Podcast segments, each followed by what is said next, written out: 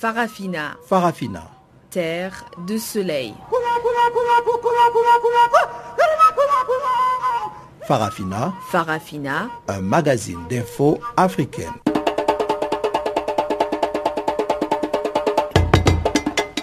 Présentation Pamela Kumba. Chers auditeurs, bonjour et merci d'honorer ce rendez-vous avec Channel Africa, la voix de la Renaissance africaine. Comme d'habitude, nous émettons de nos studios d'Auckland Park à Johannesburg, la capitale économique sud-africaine. Teboro Mosweo est à la technique et voici les points clés du jour. L'Afrique du Sud entame les festivités commémorant le 30e anniversaire de la mort du président mozambicain Samora Machel. En République démocratique du Congo, les protagonistes du dialogue national parviennent à un accord décrié par la société civile comme étant un hold-up électoral. Et au Niger, les forces de l'ordre repoussent une attaque terroriste à la prison de Koutoukale. Et avant d'en parler en détail, comme d'habitude, suivez d'abord le bulletin des informations avec Guillaume Cabissoso. On se retrouve tout de suite après.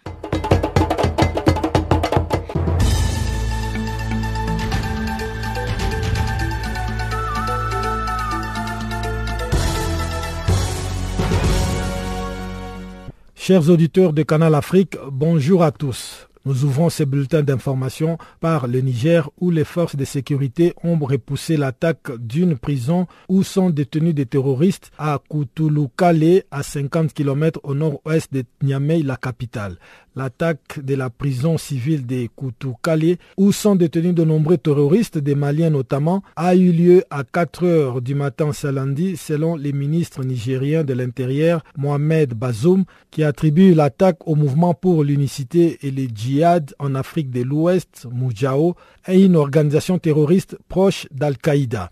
La prison de haute sécurité de Koutoukale est considérée comme la plus sûre du Niger. C'est là que les autorités gardent les détenus les plus dangereux, notamment des militants des mouvements djihadistes du Sahel et du groupe nigérien Boko Haram. En octobre 2014 et en juin 2013, des assaillants avaient réussi à exfiltrer des détenus en attaquant des prisons à Oulam et à Niamey, la capitale. Parmi les deux détenus libérés lors de ces attaques figurait Sheiban Ould Ama, un criminel malien condamné pour l'assassinat en 2000 de quatre Saoudiens et d'un Américain. Un travailleur humanitaire américain a été enlevé dans la région où se trouve Kouloukale vendredi dernier. Le bilan humain de l'attaque mercredi d'un dispositif militaire à Intangon, au nord du Burkina Faso, vient de s'alourdir avec la découverte du corps d'un soldat porté disparu. Une découverte macabre qui porte ainsi à quatre le nombre de soldats burkinabés tués dans cette attaque. Dans la matinée du mercredi 12 octobre, vers 4 heures locales, les positions de l'armée burkinabé dans la région du Sahel, à Intongon, à 5 km de la frontière avec le Mali et 35 km de la frontière avec le Niger, avaient essuyé une attaque. Les bilans officiels juste après l'attaque faisaient état de six morts, dont trois soldats burkinabés et deux civils. Du matériel a été également emporté par les assaillants. Une attaque qui a été aussitôt revendiquée par l'organisation État islamique Daesh après celle survenue dans la nuit du 31 mai et 1er juin dernier au cours de laquelle un commissariat de la police avait été pris pour cible par des assaillants tuant trois policiers burkinabés. Restons toujours au Burkina Faso, où huit partis de l'opposition, dont l'ancien parti au pouvoir, le Congrès pour la démocratie et les progrès CDP en sigle, ont fondé dimanche à Ouagadougou une coalition pour la réconciliation à quelques jours du deuxième anniversaire de la chute du régime de l'ex-président Blaise Compaoré baptisée Coalition pour la démocratie et la réconciliation nationale CODER, cette structure regroupe essentiellement des partis qui ont soutenu le projet de référendum pour la révision de la Constitution, un projet à l'origine de la discorde qui a conduit à l'insurrection populaire d'octobre 2014. Dans son manifeste fondateur, la CODER dénonce les problèmes sociaux, économiques, mais aussi l'appareil judiciaire et lance ainsi un appel solennel au président Roch Marc Christian Caboret pour l'ouverture d'un dialogue national inclusif.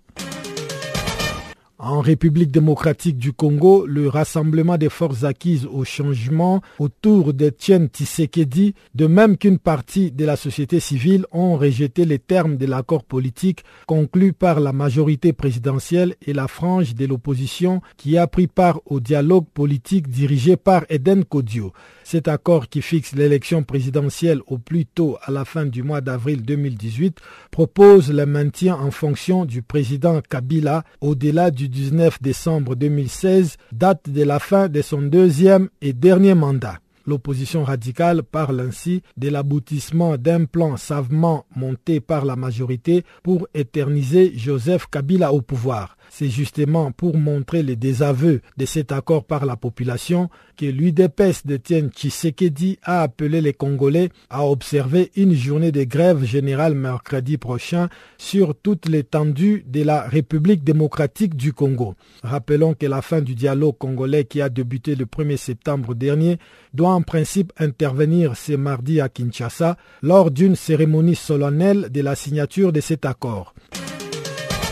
Au Cameroun, le ministre en charge des finances à la mine Ousmane Mey a annoncé la saisie jeudi dernier à l'aéroport de Douala, la métropole économique, de 100 kg de drogue d'une valeur totale de 5 milliards de francs CFA. Les 5 cartons de 20 kg chacun et qui avaient été acheminés dans la zone des frais en attendant leur embarquement pour Kuala Lumpur, la capitale de la Malaisie, contenaient de la méthamphétamine dissimulée dans des boîtes de conserve et des de café Moulou. Ce sont deux citoyens camerounais désormais derrière les verrous en attendant d'être présentés à la justice qui devaient convoyer la cargaison de ces produits de synthèse psychostimulantes considérés comme hautement addictifs. Fin de ce bulletin d'information, je vous laisse en compagnie de Pamela Kumba pour la suite de nos programmes.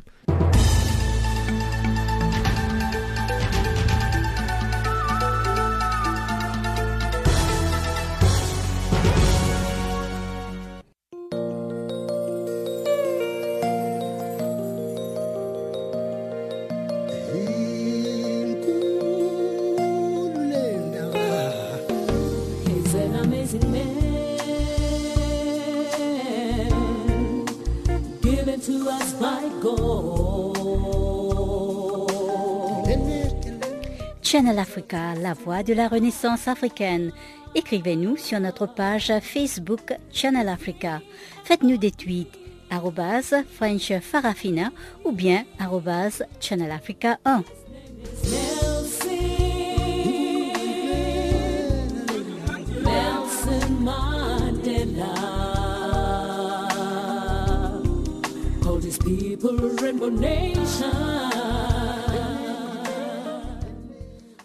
Rebonjour, je l'annonçais en titre, en République démocratique du Congo, la majorité présidentielle et la frange de l'opposition qui participe au dialogue politique dans ce pays ont finalement trouvé un compromis. Le compromis soumis ce soir à la plénière porte sur le calendrier électoral dans ses dates phares. Il porte également sur la gestion du pays pendant la période de transition, mais en tout cas, le rassemblement de l'opposition exige un vrai dialogue et appelle au rejet de cet accord. Depuis Kinshasa, voici la correspondance de Jean-Noël Bamwenzi. Parmi les points clés de cet accord soumis à la plénière du dialogue ici à la Cité de l'Union africaine figurent justement les questions relatives à la gestion du pays pendant la période de transition et l'organisation des élections. Le président Joseph Kabila doit rester au pouvoir pour gérer le pays avec un premier ministre issu de l'opposition jusqu'à l'installation d'un nouveau président élu lors des élections dont la présidentielle, les législatives nationales et les législatives provinciales auront lieu en avril 2018. Et pour l'opposant Vital Kamere, dont le nom est d'ailleurs le plus cité pour le poste de Premier ministre, l'accord va éviter le chaos à la population congolaise. Je voudrais dire aujourd'hui avec bonheur au peuple congolais que nous avons trouvé le compromis. L'accord a essayé de prendre toutes les questions, mais tout en n'ayant à l'esprit que la question phare était celle de l'organisation des élections. Ce qui est très important ici, notre objectif principal, c'était d'éviter les chaos à notre peuple, à notre pays, puisque nous avons deux voies. C'est comme un enfant qui se trouve devant deux chemins. Il y a le bon chemin, il y a le mauvais chemin. Nous avons la résolution 2277 qui protège la constitution de la République démocratique du Congo, qui prône le dialogue inclusif. Nous, nous avons choisi de dialoguer pour que nous puissions obtenir l'alternance dans notre pays dans un délai très court, sans tirer un seul coup de feu, sans effusion de sang, et sans qu'on ne brûle les maisons des gens. Et moi, j'estime que perdre une année et s'assurer qu'on aura l'alternance vaut mieux que de se lancer dans la voie aux issues inconnues de la violence. La violence n'a jamais été un projet de société. Puisque les problèmes des Congolais doivent se résoudre entre Congolais. Ce n'est pas en restant à la maison qu'on va servir le peuple congolais. Je regrette. Nous sommes déjà au mois d'octobre. Le mois prochain, c'est le mois de novembre, dont nous terminons l'année. Alors les amis veulent nous amener dans un alisement, quoi? C'est pour que les élections aient lieu en 2025 ou quoi? Nous, nous sommes pressés, nous avons un accord qui nous donne les élections dans un délai très court. C'est au rassemblement des forces acquises au changement que ce message est lancé. Cette plateforme de l'opposition dirigée par l'opposant historique Étienne Tshisekedi appelle la population congolaise à rester en bloc cet accord et exiger plutôt ce qu'elle qualifie de vrai dialogue. Écoutons plutôt ce cadre du rassemblement qui est également le secrétaire général de l'Union pour la démocratie et le progrès social, l'UDPS, Kabunt Akabunt. Je demande au peuple congolais de rejeter en bloc cet accord et de continuer à exiger un véritable dialogue qui va respecter notre constitution, qui va respecter la volonté du peuple congolais qui veut voir l'alternance dans ce pays. Pendant ce temps, le rassemblement organise pour ce mercredi une journée ville morte dont l'objectif est de donner ce qu'il qualifie de carton jaune au régime du président Joseph Kabila. Jean-Noël Bamoisé, Channel Africa, Dans un communiqué publié lundi à l'issue du Conseil européen sur la République démocratique du Congo, l'Union européenne indique que le dialogue actuellement en cours doit ouvrir la porte à une nouvelle phase d'un processus politique plus inclusif au cours des semaines à venir. Une position qui intervient à 24 heures de la signature d'un accord politique qui doit sanctionner la fin du dialogue politique sous la médiation d'Eden Kocho. Pour sa part, le rassemblement de l'opposition réuni autour d'Étienne Tshisekedi rejette d'ores et déjà cet accord et appelle à une grève générale pour mercredi prochain. Joseph Olengankoy est le porte-parole de la dynamique de l'opposition et il est au micro de Guillaume Cabissoso. Moi, je crois que ça, c'est ça objet. Vous savez, tous, tous les participants de là, que ce soit Joseph Kabila, que ce soit ceux qui sont là à l'intérieur, tous savent que ça va accoucher une souris ça, ne marchera jamais parce que vous savez, l'ensemble de notre peuple dans sa majorité se retrouve dans les rassemblements. Et cette opposition qui, a été créée par M. Kabila avec ses anciens collaborateurs, moi je crois que ça ne marchera jamais et vous allez voir que la situation va s'appuyer après la signature de cet accord-là. Nous, nous sommes confiants, nous faisons confiance à notre peuple, et notre peuple nous fait confiance. Et croyez-moi que cet accord-là va appuyer la situation parce qu'en fait, c'est ça le complot, l'établissement d'un complot contre notre peuple, contre notre nation, contre notre pays. Et nous sommes résistants et nous devons faire respecter notre constitution. C'est l'unique loi fondamentale qu'on a. Et cette constitution, pour qu'on arrive là où nous sommes aujourd'hui, il faut dire qu'il y a une histoire qui a causé énormément de vies humaines, de pertes de vies humaines. Donc, nous, nous nous à la défense de la Constitution et l'organisation des élections dans le délai constitutionnel. Monsieur Joseph Olengankoy, si jamais euh, il s'est tenu un dialogue inclusif avec euh, le pouvoir, quelles sont les concessions que vous êtes prêts à offrir Comme il est déjà établi que la tenue des élections dans les délais constitutionnels, c'est carrément impossible? Ah, moi, vous savez, c'est vous qui le dites que c'est impossible. Hein. Moi, je tiens à vous le dire que tout dépend de la volonté politique et des acteurs politiques à présent.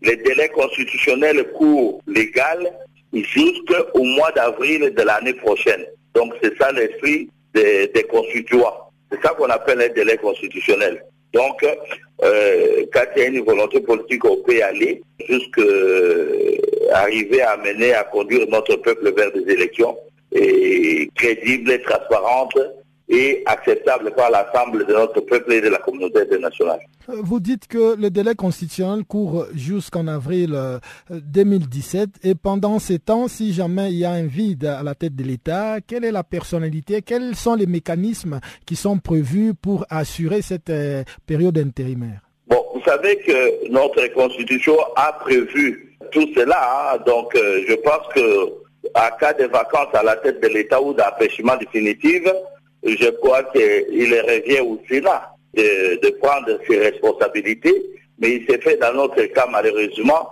et que le Sénat aussi a perdu et la légalité et la légitimité. Alors maintenant, nous allons recourir sur le plan du droit euh, vers la source de légitimité et de la légalité. La source de légitimité dans un pays, c'est le peuple. Alors, comme on ne peut pas faire une consultation populaire d'un coup et passer par un référendum, eh bien, les constituants vont se constituer par la classe politique qui est les initiateurs, qui est l'acte fondateur de l'accord global et inclusif de city À ce moment, la classe politique, par consensus, ils vont décider ensemble comment ils vont faire de cette période-là afin de respecter la Constitution et de ramener à ce que les actes qui seront posés soient dans le cadre légal, légitime et constitutionnel.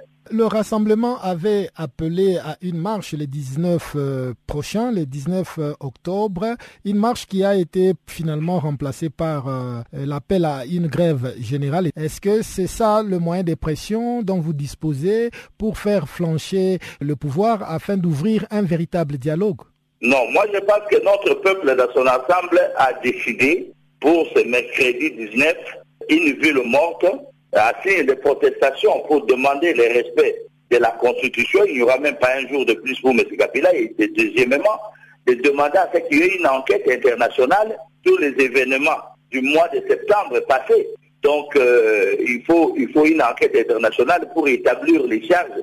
On ne peut pas aujourd'hui rester dans l'impunité pendant que nous avons la lettre de l'espoir que nous allons faire un état de droit auquel toutes les nations aujourd'hui font la compétition de développement et de droits des citoyens, nous, nous allons régresser à commencer à tuer notre peuple, à les humilier et aussi à violer nos constitutions respectives. Donc moi je pense qu'il est fondamentalement euh, important à ce que notre peuple proteste par le moyen légal, qui sont le moyen constitutionnel de manière pacifique. Et c'est comme ça que ce mercredi, le rassemblement décrété à ce qu'il y ait une ville morte sur toute l'étendue de la République à signe de protestation. Au Burkina Faso, la CODER, la Coalition pour la démocratie et la réconciliation nationale, a été créée dimanche par un nouveau regroupement de huit partis politiques de l'opposition. La CODER a dressé un tableau sombre de la gestion du pays et appelle à une véritable réconciliation. La création de la Coalition pour la démocratie et la réconciliation nationale intervient à quelques jours du deuxième anniversaire de la chute du régime de Blaise Compaoré. Certains analystes pensent que c'est une stratégie du CDP, Congrès pour la démocratie et le progrès, qui a voulu frapper fort en s'alliant avec des partis qui avaient précipité la chute de Blaise Compaoré en 2014. Pour la CODER, les événements des 30 et 31 octobre 2014 ont suscité l'espoir d'un avenir meilleur pour bon nombre de Burkinabés. Mais les légitimes espoirs ont été déçus et la situation ne cesse aujourd'hui de se détériorer.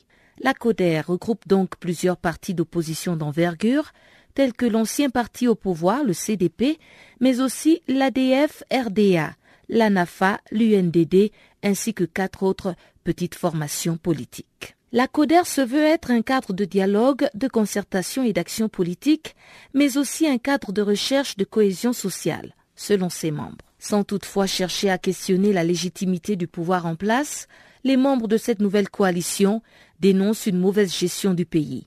Les opposants burkinabés ont accusé le président Rochemar Christian Caboret d'avoir mené le Burkina Faso dans une impasse sans pour autant en préciser les contours. Les partis membres de la CODER accusent notamment le pouvoir en place d'avoir usé de subterfuges et d'exclusion pour biaiser le jeu électoral. Ablassé Ouetraogo, dont le parti Faso Autrement est membre de la CODER, à la grande surprise générale, a expliqué donc à la presse qu'il était nécessaire de renforcer la démocratie dans son pays. et la nécessité d'aller vers une véritable réconciliation nationale est un point très important dans l'agenda de la CODER. Son parti avait participé aux manifestations anti-Blaise Compaoré de 2014 et son ralliement à la coalition des opposants dénote simplement le malaise qui règne dans la sphère politique burkinabé. Achille Tapsoba, pour sa part, président par intérim du Congrès pour la démocratie et le progrès, définit les missions de la CODER comme une coalition politique dont la deuxième phase, après la réconciliation nationale, s'exécutera dans la conquête, la gestion du pouvoir d'État dans un cadre collectif de ces partis coalisés. La CODER entend offrir au paysage politique burkinabé des éléments de réponse sur des questions de paix, de justice, de réconciliation nationale, de relance de l'économie nationale, de travail et de sauvegarde de la démocratie, selon ses membres fondateurs.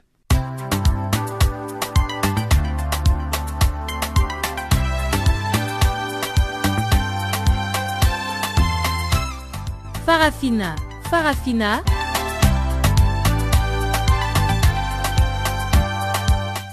L'actualité panafricaine en français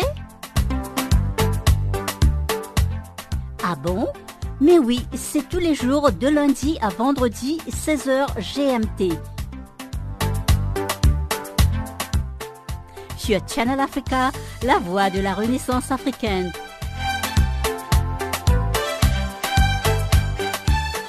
Et n'oubliez surtout pas de tweeter French Farafina.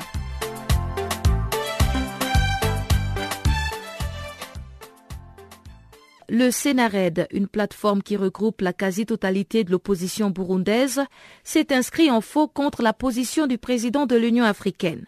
Le président tchadien Idriss Déby Itno affirmait récemment que le troisième mandat du président burundais Pierre Kourounzinza était légal et légitime. Point de vue non partagé par le Sénared qui dénonce les propos contradictoires du président de l'Union africaine. Abdul Nzeimana, secrétaire général adjoint au Sénared, nous en parle. Nous avons tout d'abord été scandalisés par euh, la prise de position du président Idriss Déby, euh, qui, euh, comme vous le savez, est actuellement le, président de l'Union africaine.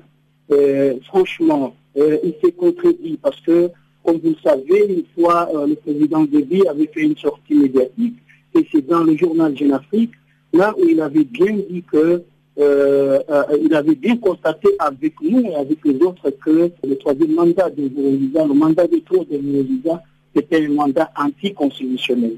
Mais on se, pose la question aujourd'hui, pendant que Voroziza se radicalise, pendant que Voroziza isole totalement le Burundi, il vient de faire passer une résolution euh, au Parlement qui, voilà, qui euh, qui fait que le Burundi quitte euh, le statut de Rome et par conséquent la Cour pénale internationale. Il vient de, euh, renvoyer l'office du haut commissaire du droit de l'homme de Burundi. C'est-à-dire, tout ça, c'est des actions qui montrent comment le pouvoir de Burundi est en train de s'isoler totalement. Et au même moment, le président de l'Union africaine fait volte-face par rapport à ce qu'il avait déjà dit euh, antérieurement et, il va jusqu'à constater que le mandat des candidats était, anti, était, était un mandat euh, constitutionnellement correct. Et, par-delà, par-delà, il qualifie que les problèmes qui sont au Burundi, l'origine de ces problèmes-là, c'est l'étranger, c'est les Européens, c'est les Occidentaux franchement, nous avons été scandalisés euh, par cette position euh, du, président, du, président de l'Union africaine et président euh, du Tchad, Idriss Déby. Mais alors, si nous, essayons d'analyser en profondeur, vous savez qu'en Afrique, c'est le grand problème que nous avons aujourd'hui, nous avons un club de dictateurs.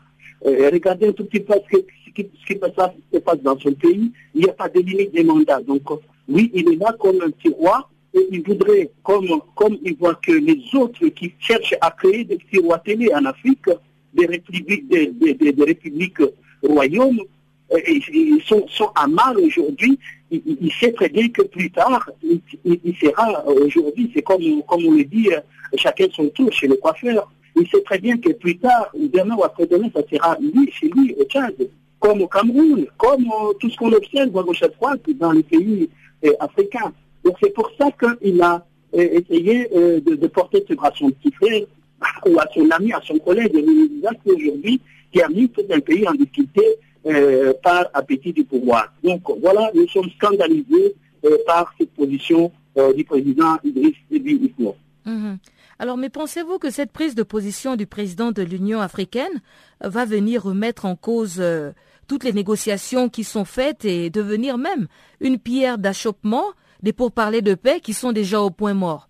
Niet, niet, il ne peut rien changer aujourd'hui à l'état où, se trouvent les choses, que ce soit, que ce soit les, investigations déjà entreprises par la CPI pour les, crimes odieux qui ont été commis, au Burundi, et, que ce soit pour les, les, négociations allant dans le sens de remettre l'ordre constitutionnel au Burundi, et cette position d'Idriss Déby ne remettra rien en cause. Par contre, euh, c'est même étonnant de voir que l'Union africaine avait, avait, euh, avait proposé une force, une force d'intervention au Burundi de 5 000 hommes et quelqu'un qui est à la tête de l'Union africaine qui vient de faire volte-face pour venir montrer comme si cette force n'était pas nécessaire et pointer le doigt de l'extérieur parce que c'est très facile de montrer le doigt à l'autre et chercher à dire que voilà, tous ces problèmes-là, ce sont les autres qui nous causent des problèmes. Mais non, il doit savoir, il doit savoir que l'Afrique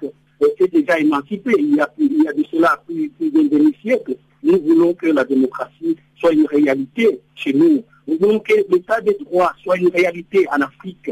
Donc, euh, quand bien même il a apporté ses cours, il a semblé apporter ses cours en nous disant euh, qu'il sache que rien ne va s'arrêter. Nous allons toujours de l'avant et les choses doivent changer. L'Afrique du Sud est le pays hôte des commémorations du 30e anniversaire de la mort du président mozambicain Samora Machel. Il avait été tué dans un accident d'avion mystérieusement à Mbuzini, à la frontière sud-africaine. C'était le 19 octobre 1986 que l'avion transportant le président Samora Machel et 34 autres personnes a fait un crash aux abords de Mbuzini un village sud-africain alors qu'il rentrait au Mozambique après une réunion en Zambie. À ce jour, les quelques débris de l'avion qui ont été récupérés sont restés sur le site, classé maintenant comme une attraction touristique historique. Le gouvernement sud-africain de l'apartheid, à l'époque, avait blâmé la catastrophe sur l'équipage soviétique de l'avion, en disant qu'il a ignoré les procédures de sécurité. Mais des soupçons ont toujours pesé sur ce gouvernement blanc d'Afrique du Sud d'avoir commandité l'assassinat du président mozambicain. Samora Machel était le premier président à être démocratiquement élu. Il était chef du mouvement de libération du Mozambique, le Frolimo. L'accident a également coûté la vie à 34 autres personnes, dont le ministre mozambicain des Transports, Luis Maria de Alcantara Santos,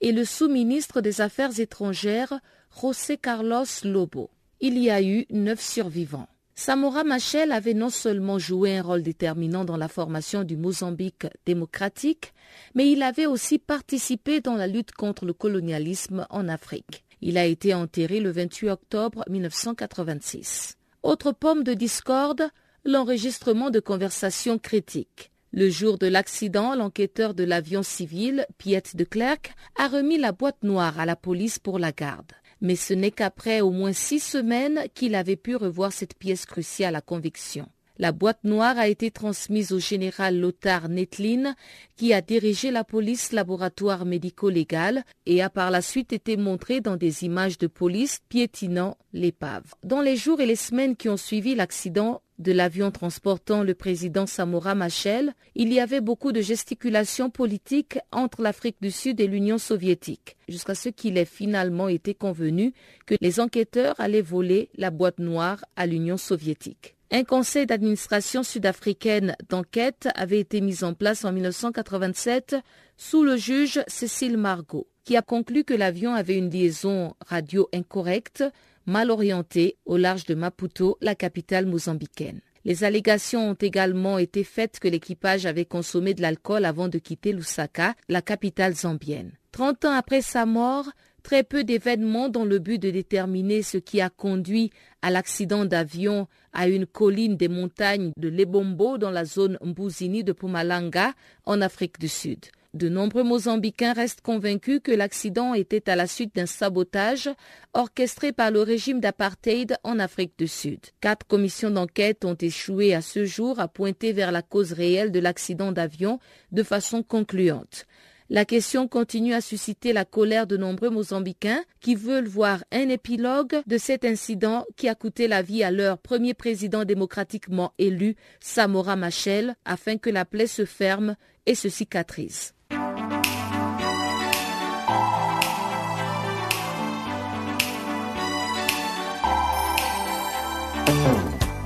Si vous ratez les points chauds de l'actualité cette semaine, si vous ratez les points chauds de l'actualité cette semaine,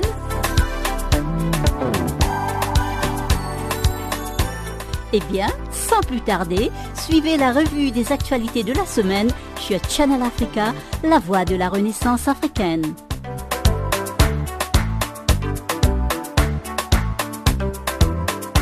Retrouvez le podcast sur nos sites internet www.channelafrica.co.za.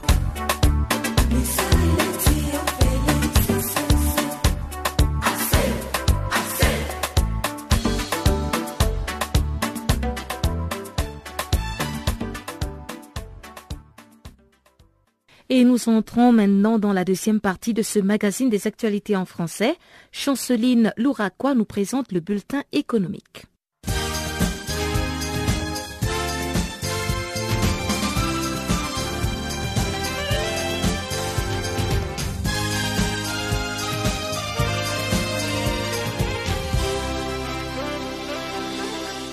Amis auditeurs de Channel Africa, bonjour. Les forums sur la finance islamique s'ouvrent ce lundi 17 octobre 2016 à Abidjan, en Côte d'Ivoire. La cérémonie d'ouverture sera marquée par plusieurs allocutions, notamment celle du ministre du Plan et du Développement, Niel Kaba, du président directeur général de la coopération islamique pour le développement du secteur privé, Khaled Al-Aboudi, du directeur général d'Arab Bank for Economic Development in Africa, les Dr Sidi Ould Ta.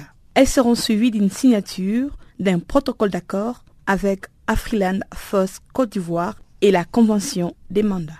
Les premiers jours, juste après la cérémonie d'ouverture, les travaux s'articuleront autour du positionnement de l'Afrique sur le paysage de la finance islamique à travers une table ronde de l'Afrique. À l'ouverture, la question du financement islamique en faveur des projets d'infrastructure en Afrique et les partenariats publics ainsi que privés sera débattue. Ensuite, ce sera le tour de l'évaluation des sessions de groupe avec la notation souveraine en Afrique subsaharienne et la progression en Afrique de l'Ouest. Le deuxième jour de ce forum sera marqué par des sessions qui traiteront les perspectives d'investissement et des opportunités de croissance de la Côte d'Ivoire, les financements du commerce islamique tels que la connexion de l'Afrique au monde, les potentialités pour la corporation et le développement des émissions Soukouk sur les États de la Banque centrale des États de l'Afrique de l'Ouest. En outre, la finance islamique est basée sur les principes de la loi islamique qui impose la justice, l'équité et la transparence.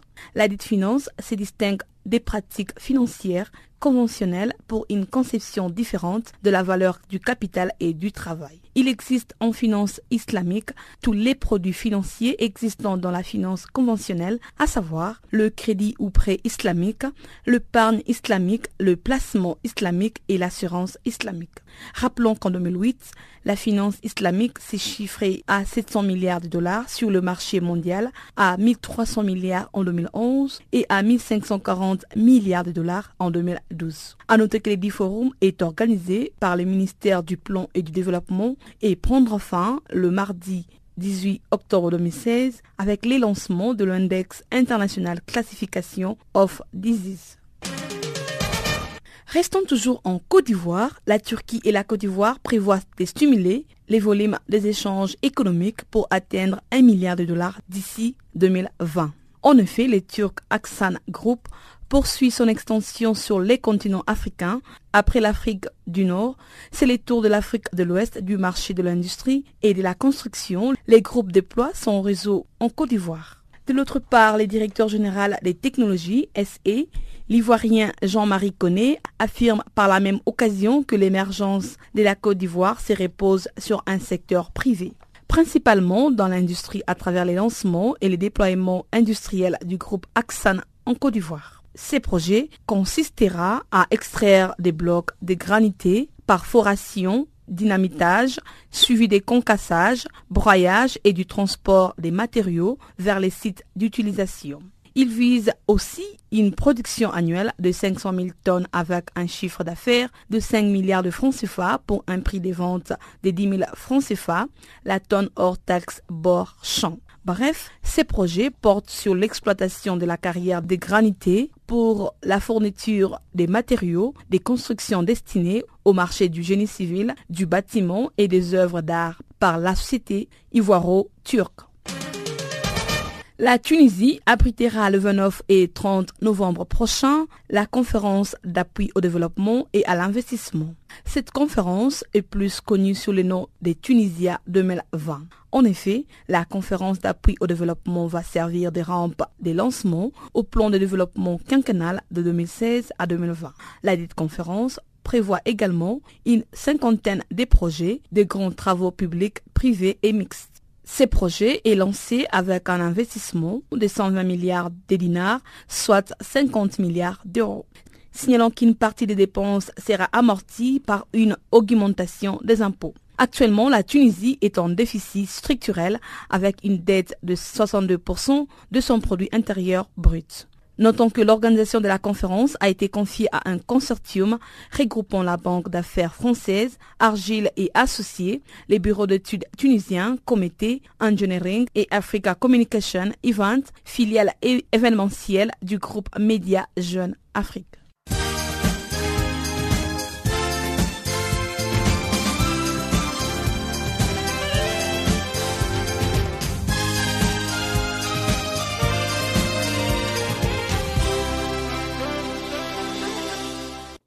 C'est un nombre indéterminé et lourdement armé que les assaillants sont venus vers 4h30 du matin au niveau de la prison de haute sécurité de Koutoukale situé à environ 50 km de Niamey dans la région de Tilaberi. De violents combats s'engagent alors entre eux et les éléments de la garde nationale qui surveillent la dite prison.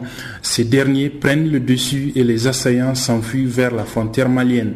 Un d'entre eux a pu cependant être abattu. Cheloutan Mohamed est le gouverneur de la région de Tilaberi. La situation est actuellement euh, sous contrôle. Ils ont été euh, mis en déroute. Les poursuites sont engagées. Donc euh, nous pensons en tout cas d'un moment à l'autre mettre la main sur eux parce que toutes les dispositions sont mises en place. Non, le bilan euh, c'est juste euh, le mort que vous avez vu parmi les, assaillants. et puis quelques blessés légers. Tout ce qu'on sait c'est qu'ils sont à moto. Nous ne connaissons pas le nombre. Ils n'ont pas eu accès à la, prison. Vous avez vu la puissance de feu. Vous avez vu tous les impacts sur les portails de la maison d'arrêt. Ils ont vraiment merci. En tout cas, nos forces ont tenu et ils ont, les ont mis en, déroute. En dehors de deux blessés légers, vraiment, on déplore rien. Des recherches sont en cours pour rattraper les dix assaillants dont l'identité n'est pas encore connue. Un témoin rencontré sur place a pu tout de même voir qu'ils sont enturbannés. Bon, ils sont enturbannés, ils sont venus vers euh, Tilaberi. Et ils sont venus à 4 h du matin. Et ils sont venus dans leur véhicule en éteignant le phare. Et suite des motos. Mais c'est que vraiment l'attaque a été violente. C'est tout ce que je peux vous dire. C'est sûr qu'ils sont venus pour euh, libérer leurs euh, parents qui sont emprisonnés. Donc il y a eu plusieurs alertes. À chaque fois, on réunissait les chefs des villages pour leur donner des consignes. Dès qu'ils voient des étrangers qui nous informent, et à chaque fois, ils ont informé. On a réussi à attraper beaucoup de gens. Mais bon, pour hier, c'était vraiment une le dispositif sécuritaire est renforcé aux alentours de la prison de haute sécurité de Koutoukale qui accueille plusieurs terroristes arrêtés aussi bien dans la guerre contre Boko Haram que dans celle contre les groupes djihadistes du nord Mali. Abdullah Razak Idrissa de retour de Koutoukale pour Channel Africa. Au Niger, une attaque terroriste sur une prison a été repoussée ce lundi par les forces de l'ordre. En effet, des assaillants venus probablement du nord du Mali ont tenté de prendre le contrôle de la prison de haute sécurité de Koutoukale, située à environ 50 km de Niamey, la capitale. Les gardes pénitentiaires les ont repoussés, tuant un d'entre eux. Les détails avec notre correspondant à Niamey, Abdulrazak Idrissa. Mort du dernier roi du Rwanda, le roi Kigeli V s'est éteint dimanche à l'âge de 80 ans. Né Jean-Baptiste Ndaïndouroi, il s'était exilé dans les années 1960 après un conflit avec les autorités coloniales belges en amont de l'indépendance du Rwanda. Jean-Claude Mézimana, secrétaire général du Parti vert démocratique, qui réclamait le retour du roi il y a quelques mois, a exprimé de la tristesse, d'autant plus que l'annonce de sa mort est passée sous silence au Rwanda. C'est vraiment triste, nous ne sommes pas contents parce que notre requête n'a pas été reçue, mais jusqu'à maintenant, nous pensons que euh, le roi doit avoir aussi son honneur, même si il, a décédé. C'est pourquoi on était en train de, de, voir si on peut aussi demander au, gouvernement d'enterrer son corps ici dans le pays. On est en train d'en parler entre les, dirigeants du parti, euh, voir si on peut demander au gouvernement d'enterrer son corps ici dans le pays. Alors donc depuis euh, l'annonce de sa mort dimanche, le gouvernement n'a pas réagi. Il n'y a pas eu de communiqué officiel euh, pour euh, annoncer la mort du roi Kigeli V. Oui, jusqu'à maintenant, le gouvernement n'a pas réagi. J'ai suivi les médias le soir. Il n'y a même pas cette information. Sauf que les, télévisions privées ont discuté sur ça. Euh, donc ils ont fait un commentaire sur euh, la naissance du roi et la mort, mais sur la part du gouvernement, ils n'ont rien dit. Quelles sont les circonstances qui avaient poussé euh, le roi à s'exiler? Le roi exilé en 1961 après qu'on ils ont fait le coup d'État du royaume. Donc c'est là où on a dit que c'est l'indépendance c'était donc euh, l'ancien président qui s'appelle Mbonyumutwa. Et euh, donc, ils, ils, ont fait le coup d'État sur le royaume. Pas seulement ça, même le, le peuple, beaucoup de, la population ont quitté le pays en 1959. Après cela, ils ont décidé de faire le coup sur le, le, roi. Jusqu'à maintenant, le roi n'a pas retourné dans son pays. Est-ce qu'il y a euh, encore des membres de sa famille euh, au Rwanda? Nous attendons s'il y a les, les, membres du roi qui, membres de la famille du roi qui, qui, peuvent dire quelque chose. Nous attendons aussi si le côté de ces conseillers qui habitent avec lui, qui habitaient avec lui en Amérique. Mais nous aussi, comme le parti qui avait dit quelque chose sur le roi, nous, devons dire quelque chose encore. Donc, il y a eu des visites euh, du gouvernement, mais qui n'étaient pas officielles parce que euh, c'était en cachette. C'est ce qu'on a entendu après notre requête. Il y en a les gens qui ont dit que le gouvernement a essayé de lui, de lui parler pour retourner, mais ce n'était pas officiel. Euh, après notre requête, donc c'est cela qu'ils ont réagi. Mais jusqu'à maintenant, il n'y a pas eu un pas. Après notre requête, il n'y a pas une, autre visite sur le roi. Jusqu'à maintenant, à la mort, pour nous, c'est vraiment triste parce que on voulait au moins, parce qu'il était âgé, trop âgé, de donner des idées, de dire quelque chose sur euh, notre gouvernance, mais cela n'a pas été reçu. C'est pourquoi vraiment nous disons que c'est triste. Est-ce que vous avez une raison pour laquelle le roi lui-même ne voulait pas venir, même euh, ne serait-ce qu'en visite euh, euh, de temps en temps au Burundi et puis bon repartir dans son lieu d'exil? Le roi en 1961 a exilé à Ruganda. Après, il a aussi parti au Kenya. Après Kenya, c'est le moment où il, est parti en Amérique. Je, ne, peux pas dire qu'il n'a pas voulu retourner dans son pays parce qu'on avait entendu qu'il veut aussi rentrer après le, le génocide 1994. Mais il n'y a pas de, vraies informations on a entendu dire que le roi veut rentrer comme roi, alors que le gouvernement actuel ne, voulait pas qu'il rentre comme roi, il, voulait qu'il rentre comme, un simple citoyen. Euh, c'est cela qu'on a entendu. Mais pour nous, on avait proposé qu'il rentre comme un roi, mais qu'il ne dirige pas. Donc le roi d'honneur, pour qu'il puisse participer dans la conciliation des Rwandais, qu'il peut donner des idées, d'être conseiller du gouvernement. Et, donc que le gouvernement peut lui donner aussi son honneur du roi, lui donner le, patrimoine qu'il avait, lui aider, lui faciliter euh, dans l'endroit qu'il pouvait habiter. C'est cela qu'on avait dit. Une quarantaine d'États africains ont adopté samedi à Lomé au Togo une charte historique qui vise à renforcer leur coopération dans la lutte contre la piraterie maritime, une façon pour l'Afrique de mieux assurer une meilleure sécurité des côtes. Voici le dossier de Guillaume Cabissoso. Plus de 40 pays africains réunis à Lomé à l'initiative de l'Union africaine ont adopté samedi à Lomé une charte afin d'assurer une meilleure sécurité des côtes contre la piraterie et les trafics de drogue. Ce geste est on ne peut plus historique dans la vie de notre continent, a déclaré le président congolais Denis Sassou Nguesso en conclusion du sommet. La charte de Lomé, qui doit encore être ratifiée, doit contraindre les États signataires à créer un fonds de sécurité et de sécurité maritime, mais aussi faciliter l'accès aux informations pour mieux lutter contre le pirate. Le manque de coopération entre les différents États est en effet un grand avantage pour les contrebandiers qui peuvent passer d'une zone territoriale à l'autre sans être inquiétés. 43 pays étaient représentés au sommet de Lomé, dont 18 par leur chef d'État sur les 54 pays compte l'Union africaine.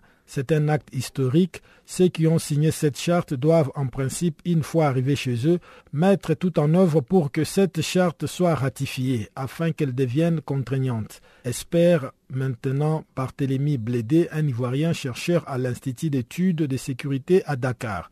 L'intérêt grandissant pour la chose maritime et son économie bleue a été le point central des discussions dans la capitale togolaise. Près de 90% des importations et exportations du continent transitent par la mer et un nombre important des corridors commerciaux maritimes le plus stratégiques se trouvent dans l'espace maritime africain. Mais l'Afrique en profite-t-elle? Pas vraiment. Les transports maritimes, les ports, les pêches industrielles sont autant de secteurs économiques largement dominés par des intérêts internationaux et qui échappent au continent. Barthélemy Bledé, le chercheur de l'ISS, remarque que les pays développés défendent les côtes africaines, notamment dans les golfs d'Aden ou dans les golfs de Guinée pour protéger leurs intérêts. Avec un total de 13 millions de kilomètres carrés des zones économiques maritimes et 17% des ressources mondiales en eau douce, l'Afrique doit voir cette richesse comme une opportunité de développement durable, a martelé le président kenyan Uhuru Kenyatta. Si l'Afrique développe son économie maritime, elle parviendra plus facilement à financer sa propre sécurité. L'Afrique est plus exposée que les autres continents à l'insécurité pour la simple raison qu'elle a très peu de compétences et de moyens pour faire face à cette situation. Cette observation a été faite vendredi par le chef de l'État tchadien Idriss Déby, qui est le président en exercice de l'Union africaine. Merci pour cette opportunité. Je voulais vous faire savoir que j'ai récemment appris que je suis séropositive. Maintenant que je connais mon statut sérologique, je peux me protéger et protéger ceux que j'aime. Imaginez un monde qui encourage les gens à parler du VIH-Sida afin que nous puissions combattre tous ensemble avec succès. Il a le VIH. Moi, je suis pas l'employé, hein. C'est votre faute. Il est maudit. Un monde où tout le monde comprend que la stigmatisation est l'un des facteurs conduisant à la propagation du VIH et où il n'y a aucune honte à connaître son statut sérologique. Imaginez la possibilité d'une génération sans VIH. Ça commence avec vous. En savoir plus, consultez le www.itbeginswithyou.org. Et voilà qui vient mettre fin à la grande actualité du jour, mais avant de vous dire au revoir, suivez le bulletin des sports avec Chanceline Louraquois.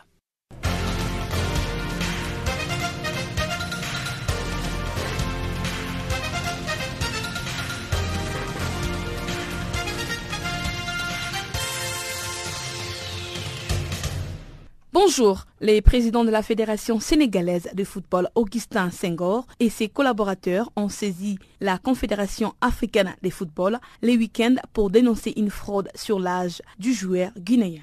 Il s'appelle Nabi Bangoura. Ce dernier est accusé de fraude juste après la rencontre de la Guinée contre le Sénégal à Conakry. Ce match a été joué le lundi 3 octobre dernier au stade du 28 septembre de Conakry.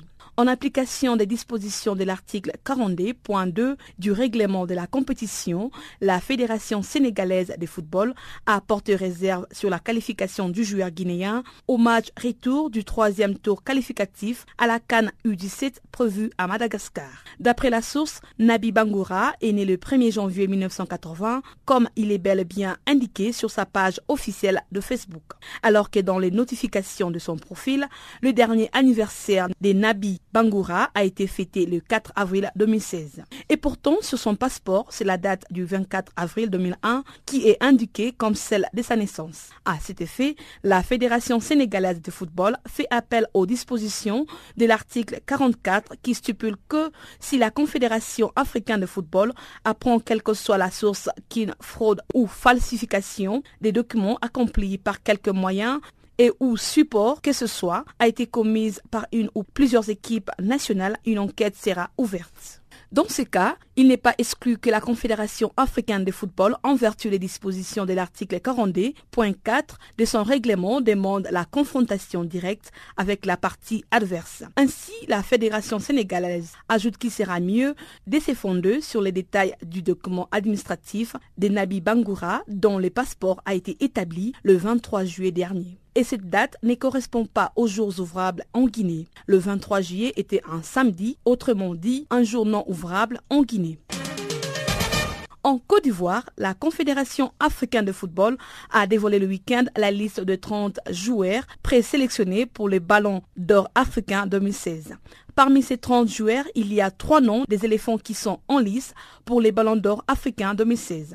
Il s'agit donc d'Eric Bailly, des Manchester United, Serge Aurier du Paris Saint-Germain et de Yao Kwasi Gervais, connu sous les noms des Gervino, des Bay Fortune en Chine. Et parmi les meilleurs joueurs africains évoluant sur les continents, nous avons l'Ivoirien Yannick Zakri qui évolue maintenant en Afrique du Sud au Mamelody Sundowns après un passage à la SEC Mimosa. Il a également été nominé. Restons toujours en Côte d'Ivoire avec les franco-ivoiriens Thiemou Bakayoko qui est devenu une priorité pour la Fédération ivoirienne de football. Ce dernier va tenter de poursuivre sa carrière internationale dans son pays d'origine. D'après la source, ces franco-ivoiriens Thiemou Bakayoko aurait été invité pendant une semaine à Abidjan par les dirigeants de la Fédération internationale de football afin qu'ils découvrent les fonctionnements des éléphants en regroupement. Pour rappel, Thiemou Bakayoko est un joueur formé à Rennes. Il a été formé en Bretagne avant de rejoindre la Côte d'Azur en 2014. Le club sud-africain des Mamelody Sandom s'est imposé le week-end à Pretoria face aux Amalek en finale allée de la Ligue des champions d'Afrique. Au score 3 buts à 0. Mamelody Sandom a donc pris une option sur les premiers sacs de son histoire en Ligue des champions d'Afrique. À noter que les Sud-Africains ont battu les Égyptiens deux fois dans la phase des groupes du tournoi de cette année. Ils sont à la recherche de leur premier titre continental. Le match retour de la finale aura lieu le dimanche 23 octobre prochain au Caire en Égypte. Et les vainqueurs empochera 1,5 million de dollars et représentera l'Afrique à la Coupe du Monde de clubs en décembre prochain au Japon.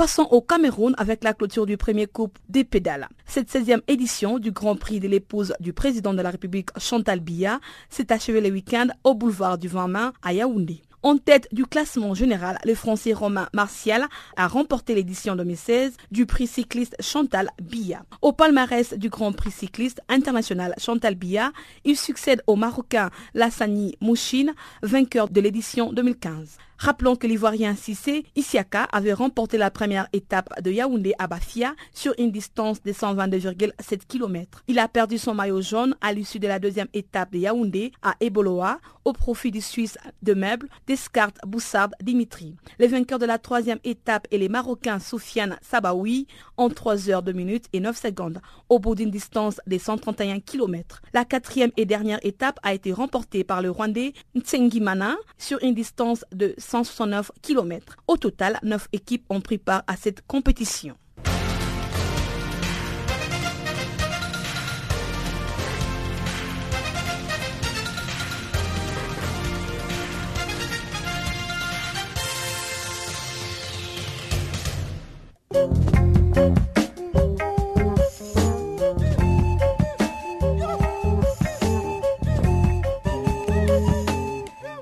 Chers auditeurs, nous sommes arrivés à la fin de Farafina. Merci d'avoir été des nôtres.